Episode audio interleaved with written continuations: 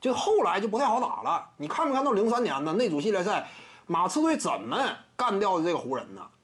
说什么科比布莱恩特是毒瘤啊，大量的出手啊，效率低呀。科比是那组系列赛场均出手数，我要是没记错，比奥比奥尼尔多了十次。这不能怪人家科比，科比为什么大量出手？我不出手的话，我给你，你有没有机会出手啊？我想给你创造机会，想让你接球，哪有那么容易呢？看没看到那个时代的姚明啊？进攻端一对一没人能挡，但问题是人家大量夹击协防，甚至你无球状态之下都绕前呐，俩夹一啊，你不好接球吗？所以为什么零三年湖人不敌马刺啊？科比毒瘤啊！我就是出手权，我愿意匀给你，你也接不住吗？这是当时现现实环境吗？你就你那点射程，奥尼尔整个职业生涯呀，百分之九十多的投篮局限在三米以内，你知道是什么概念？三米以外没有太多进攻威胁呀。三米以内，这你就得大量的低位，你得要很深的位置才能攻坚呢。当时那个阶段真是，你不能怪科比，一整就现在有一个称号，什么科比布兰特就是毒瘤啊。当年呢，呃，OK 组合携手三连冠之后啊，为什么零三零四连续都输了？因为科比布兰特他不行，对不对？他太抢戏，自己效率低，还勉强要打铁。那你可错了，场上你不能光看啊谁的效率高，谁的效率低，你还得看什么？谁拥有更强的创造机会的能力？谁拥有更多的消化球权的能力？科比毫无疑问，那远远在奥尼尔之上嘛。零二年之后，联盟自从出台了联防，奥尼尔消化球权能力没有那么强了。很多球队呢开始大量适应联防，尤其零二到零三赛零三赛季最为典型嘛。那你就不行了吗？进攻端你没有那么强的消化能力啊！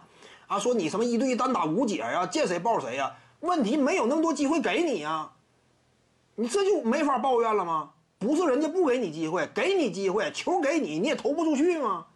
你进攻半径仅仅局限在三米以内吗？整个职业生涯百分之九十以上的投篮呢，多难给你啊！围绕你打太难了，一个回合总共二十四秒，费了半天劲，二十秒勉强给你塞个球啊，这玩意儿都不见得能够塞得准呢。而且对方真说夹击协防的话，你可能还得往外传呢，容易丢球吗？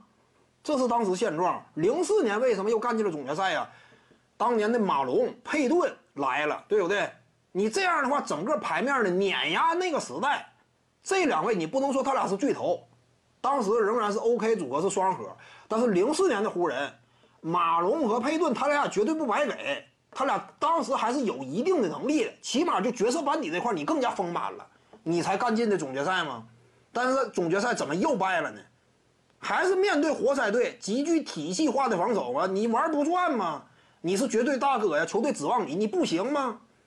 这是当时现状啊，因此你从零三年、零四年那会儿，奥尼尔作为球队老大，他这个率队表现已经基本跌出真正的争冠级别了。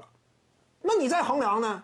放到现在小球时代，人家不会夹击协防吗？像你这样的防守端绝对漏勺啊，进攻端呢严重拖累球队节奏，对不对？非常笨重的这种体型吗？虽然说这脚步各方面还算灵活，但在这个时代绝对算是笨重的。人家大量绕前的话，你进攻，那你接个球都费劲吗？你怎么打呢？不好打吗？哪有那么容易？徐静宇的八堂表达课在喜马拉雅平台已经同步上线了，在专辑页面下您就可以找到它了。